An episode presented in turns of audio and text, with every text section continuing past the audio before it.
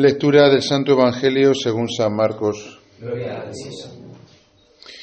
En la ciudad de Cafarnaún el sábado entró Jesús en la sinagoga a enseñar. Estaban asombrados de su enseñanza porque les enseñaba con autoridad y no como los escribas. Había precisamente en su sinagoga un hombre que tenía un espíritu inmundo y se puso a gritar, ¿qué tenemos que ver con nosotros contigo, Jesús Nazareno? ¿Has venido a acabar con nosotros? Sé quién eres, el santo de Dios. Jesús lo increpó, cállate y sal de él. El espíritu inmundo lo retorció violentamente y dando un grito muy fuerte salió de él. Todos se preguntaron estupefactos, ¿qué es esto? Una enseñanza nueva expuesta con autoridad. Incluso manda a los espíritus inmundos y lo obedecen. Su fama se extendió enseguida por todas partes, alcanzando la comarca entera de Galilea. Palabra del Señor. Gloria a. Amén.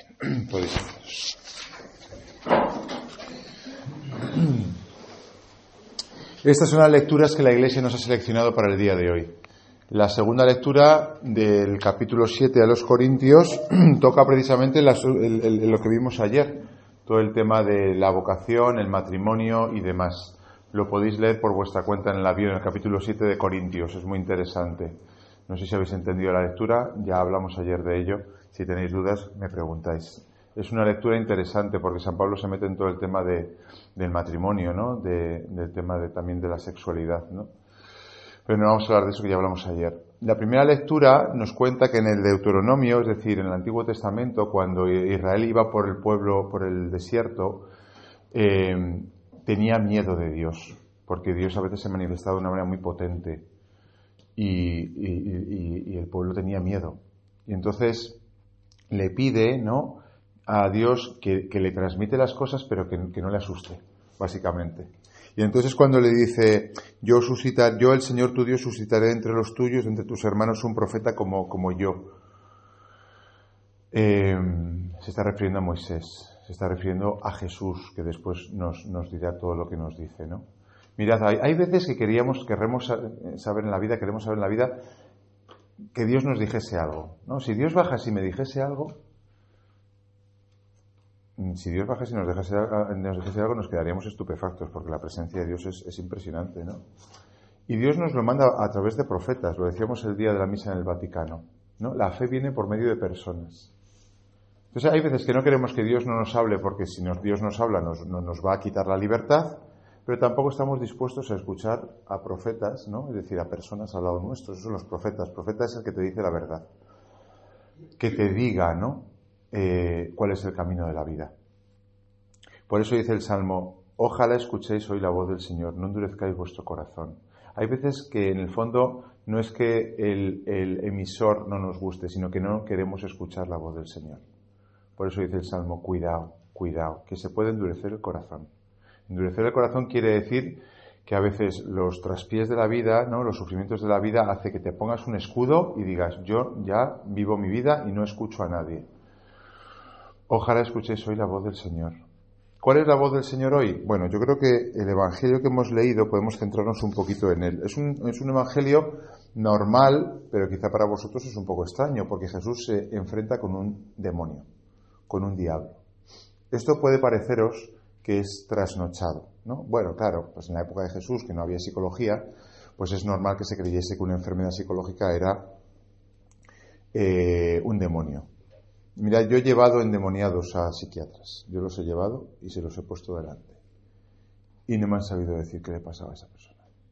He tenido bastante contacto con todo este mundo sin quererlo, porque no todos los sacerdotes tenemos un contacto directo con estas cosas, ¿no? Solamente en la iglesia los exorcistas, ¿no? Eh, tienen esta, esta, este oficio dentro de la Iglesia. Yo no soy exorcista, pero he ayudado en algunos casos. ¿no? me he encontrado con este mundo bastante de cerca, incluso digamos que me he peleado con, algún poseído. Como literalmente, que rompí una cama en una de esas. rompí una cama porque estábamos peleando él y yo y, el exorcista me tiró para atrás y rompimos la cama. Pero no vamos a hablar de lo, de lo que es más de película, que en el fondo da igual, ¿no? Eh, lo, que es, lo que impresiona de esto es un mensaje que hoy en día lo cuentas y se ríen de ti. O sea, hoy en día tú cuentas que tú crees en una creación invisible que son los ángeles, y que algunos se han rebelado contra Dios, y son los demonios y se ríen de ti. Pero lo cierto es que es algo que está súper presente en el Evangelio, si lo leéis. De hecho, Jesús dice en un momento dado que ha venido al mundo a destruir la obra del diablo. Luego, si Jesús, que es el Hijo de Dios para nosotros, o por lo menos queremos escucharle como un mensaje que puede ser para nosotros salvador, dice que hay un enemigo presente en este mundo invisible que es el demonio, hombre, pues qué menos que escucharle, porque no hay eh, peor enemigo que el que no sabemos que lo tenemos. Insisto que puede parecer del siglo XVI o del siglo I, pero mm, el otro día me decía uno de vosotros, y me parece muy interesante, sentaros, sentaros.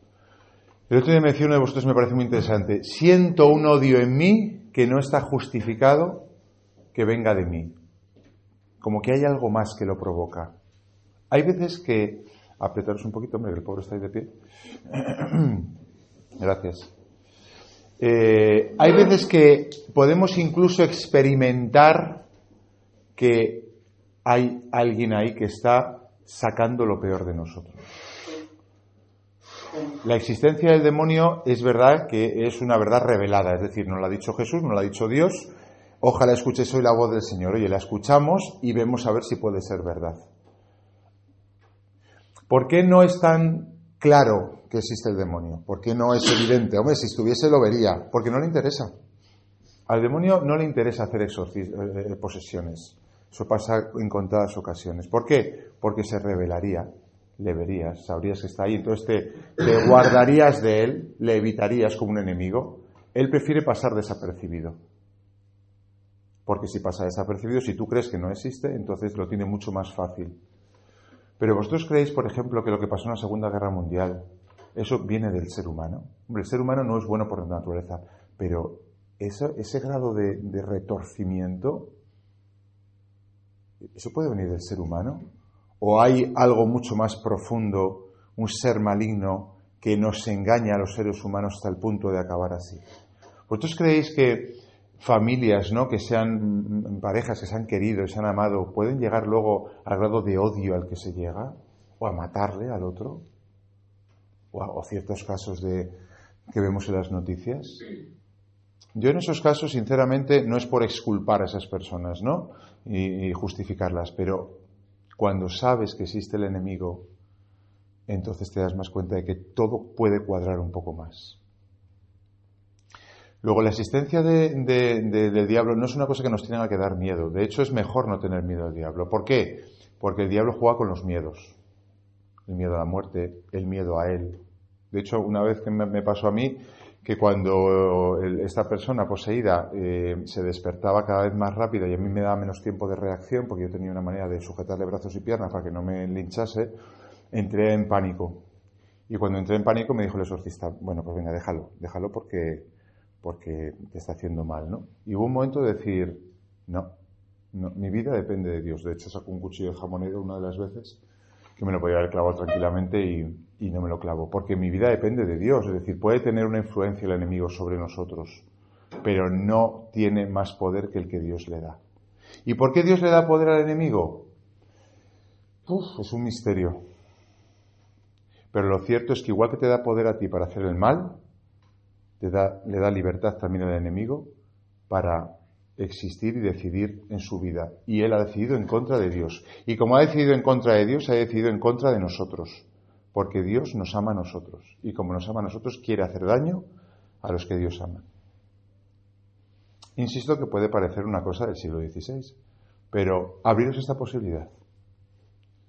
Abriros la posibilidad de que haya en nuestras vidas espíritus creados por Dios invisibles que nos ayudan para el bien, los ángeles, y que nos llevan al mal los demonios. De hecho, en el primer capítulo de la Biblia, o en el tercer capítulo, aparece ya el enemigo tentando a Adán y Eva. Adán y Eva pecaron porque les sedujo el, enemigo. De hecho, tú ves, yo qué sé, ves las grandes películas y series que han triunfado como El Señor de los Anillos o, o las crónicas de Narnia o Star Wars incluso, bueno, hasta el Harry Potter este que estoy empezando a verlo, eh, y, te das cuenta que en el fondo es lo mismo, es la lucha entre el bien y el mal. que lo llevamos grabado en nuestro corazón, la lucha entre el bien y el mal. Y a veces, como en esas películas, ¿no? El mal parece que va a triunfar. Y eso sí que es un misterio que a veces a mí me escandaliza como sacerdote. Y digo que me escandaliza quiere decir que a veces que no entiendo por qué Dios permite tanto mal, tanta acción del enemigo. ¿Qué es lo que pasa? Que cuando vemos la cruz, ahí no la vemos, pero yo estoy viendo la cruz ahí que está retorcido Cristo, que es un Cristo muy bonito, la verdad. Cuando ves el, el, mal, lo que puede llegar a hacer, ¿no? que puede destrozar al Hijo de Dios, pero que precisamente porque el diablo mató a Cristo de la manera que le mató, nosotros hemos sido salvados, dices, mira, no entiendo por qué. No entiendo por qué.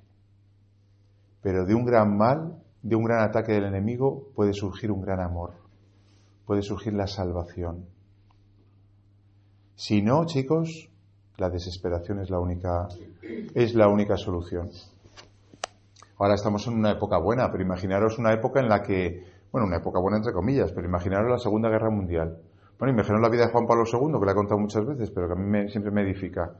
Un joven como vosotros, con vuestra edad, su madre murió con ocho años, su hermana murió antes de que él naciese, su hermano murió infectado de una enfermedad contagiosa. Llegan los nazis y eh, cubren todo Polonia, matan a sus amigos judíos, las películas de nazis que hemos visto todos, ¿no? Y cuando él llega un día de trabajar de la cantera, que es donde hacía trabajos forzosos, encuentra a su padre muerto en la cocina. Dice que en ningún momento de su vida se sintió tan solo. Y cuando acaba la Segunda Guerra Mundial, en el 45, en vez de volver a la paz, llegan los comunistas y pisan Polonia con un régimen todavía peor que duró hasta el 89. Y cayó porque él fue papá. Y llega este hombre al pontificado y dice, no tengáis miedo. ¿Por qué dice Juan Pablo II no tengáis miedo cuando lo que tenía que haber dicho es esto es horrible, el diablo gana la partida? Porque en el fondo, a pesar de todo el ataque del diablo, del enemigo, del mal, cuando amamos y confiamos en Dios en medio de las dificultades, de los sufrimientos, tenemos la confianza de que el bien triunfa, de que el amor es más fuerte. Y esto es muy bonito decirlo aquí ahora. Pero cuando el día de mañana vuestro marido, vuestra mujer, tenga algún problema, vuestros hijos se pierdan, se muera de repente tu marido o tu mujer y te deje viudo viuda con no sé cuántos años, tengáis problemas importantes en la vida que no tenemos ahora, algunos algunos tenéis, ¿no? Entonces en esos momentos o te agarras a la fe, o te agarras a la esperanza, o te agarras a que Dios es más fuerte, o si no, la desesperación y la muerte es la única salida, ¿no? Por eso, ¿qué quiero deciros? ¿Que no tengáis miedo al diablo? Sí. ¿Que no pasa nada porque exista el enemigo? Se pasa mal. Spoiler. Se pasa mal. Eh, el enemigo aprieta y pega fuerte, fuerte. Y a veces uno, y yo lo digo como sacerdote, se revela contra Dios y dice, no te entiendo, no te entiendo. Pero cuando uno persevera, ¿no? En la fe, se agarra a Dios, es capaz, como Juan Pablo II y tantos otros santos, de por encima del diablo, por encima del mal y por encima de todo lo que uno sufre, llegar a hacer una obra más bonita incluso que si no hubiese habido ataque, si no hubiese habido enemigo. Termino. Junto al diablo hay otros dos enemigos. ¿Cuáles son? ¿Cuáles son los otros dos enemigos? El mundo y la carne. Son los tres enemigos. ¿El mundo qué es? El mundo es el que dirán. A vosotros os afecta mucho. El qué dirán. Si volvéis eh, a, clase mañana y decís que habéis estado en Roma con el Padre Jesús, hombre, en el ISEP quizá no tanto, pero en la universidad, uh, ¿qué te pasa? ¿Vas, vas para monje? ¿Vas para cura? Tal, no sé qué. Y entonces nos achantamos. ¿Que vas a misa los domingos a partir de ahora? Que te has confesado, pero ¿qué haces? El mundo, el qué dirán, ¿cuánto nos afecta? Eh? ¿Qué poca libertad tenéis? Bueno, tenemos no me voy a quitar yo del, del pack. Nos cuesta lo que el mundo diga de nosotros. En el fondo nos cuesta ser auténticamente libres y hacer aquello que creemos que es mejor. Y tercer enemigo, la carne. La carne no se refiere a todo el tema de la sexualidad, sino en general a que somos débiles. Somos débiles. Y entonces la virtud nos cuesta, hacer el bien nos cuesta, Eh, practicar el amor con las personas que tenemos a nuestro lado nos cuesta. La carne es la, debilidad nuestra. ¿Qué quiero deciros con esto? Mundo, demonio y carne, tenemos enemigos en la vida. Queremos hacerle el bien. Queremos que nuestra vida sea una vida en la cual digamos, hoy ha merecido la pena, ¿no? He construido algo hermoso, he hecho el bien a los demás, se me tiene por una persona que, bueno, pues que, que merece la pena. No es automático, chicos, ¿eh? No es automático. A vuestra edad muchos han querido tener una vida digna y algunos han acabado, como vimos ayer en el cenáculo, anclados a adicciones, a droga, a suicidio, a desesperación. Lo visteis ayer, fue muy hermoso para mí, y alguno de vosotros lo habéis dicho, lo más hermoso en estos días. Personas rescatadas por Cristo. Por eso les pregunté yo, oye, ¿es una casualidad que esto haya sido en el seno de la Iglesia Católica? ¿Qué tiene que ver al final Dios con ese rescate de vuestras vidas? Bueno, pues porque Jesucristo no es un héroe eh, con capa, Jesucristo es un héroe con cruz. Luego no vamos a ser héroes con capa, vamos a ser héroes con... Es decir, vamos a arrastrarnos un poco con la vida, peleándonos con el demonio, peleándonos con nuestra debilidad, peleándonos con el mundo. Pero esperemos, ¿no? Por la misericordia de Dios que triunfemos. Por eso le hemos puesto una, una vela a San José, que estaba sin encender. Porque a los santos hay que, hay que pedirles, hay que suplicarles. Nos sentimos tan débiles que San José, que es de los mayores santos que hay, como no le vamos a poner una vela? ¿Cómo no vamos a rezar a la Virgen que es nuestra madre? ¿Cómo no nos vamos a encomendar a San Juan Pablo II o al santo protector que os haya tocado? Estamos tan necesitados que lo, lo propio es pedir. Cuando nos cuesta pedir es que tenemos el corazón un poco duro, porque lo mínimo es darse cuenta de que uno no es capaz de hacer todo el bien que podría hacer o que Dios le pide hacer. Así que yo os animo a que estas lecturas que hemos escuchado nosotros y que está escuchando todos los cristianos de todo el mundo, ¿no? Todos los cristianos, fijaros, escuchando esta lectura. Qué bonito que todos nos diésemos cuenta, ¿no? De que tenemos una batalla para librar, que es la batalla del amor.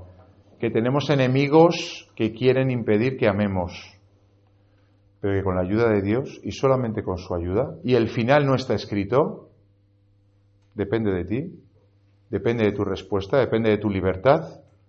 Puedes hacer una vida llena de amor a pesar del sufrimiento o, precisamente por todo el ataque del enemigo, o una vida, bueno, mediocre, que no está mal, ¿eh? No está mal, pero estamos hechos para grandes cosas, chicos. Así que ojalá que con la ayuda del Señor, de la Virgen María, de San José y de todos los santos, pues podamos eh, se nos pueda recordar como hombres que han ido sembrando alegría y han ido sembrando amor. Que así sea.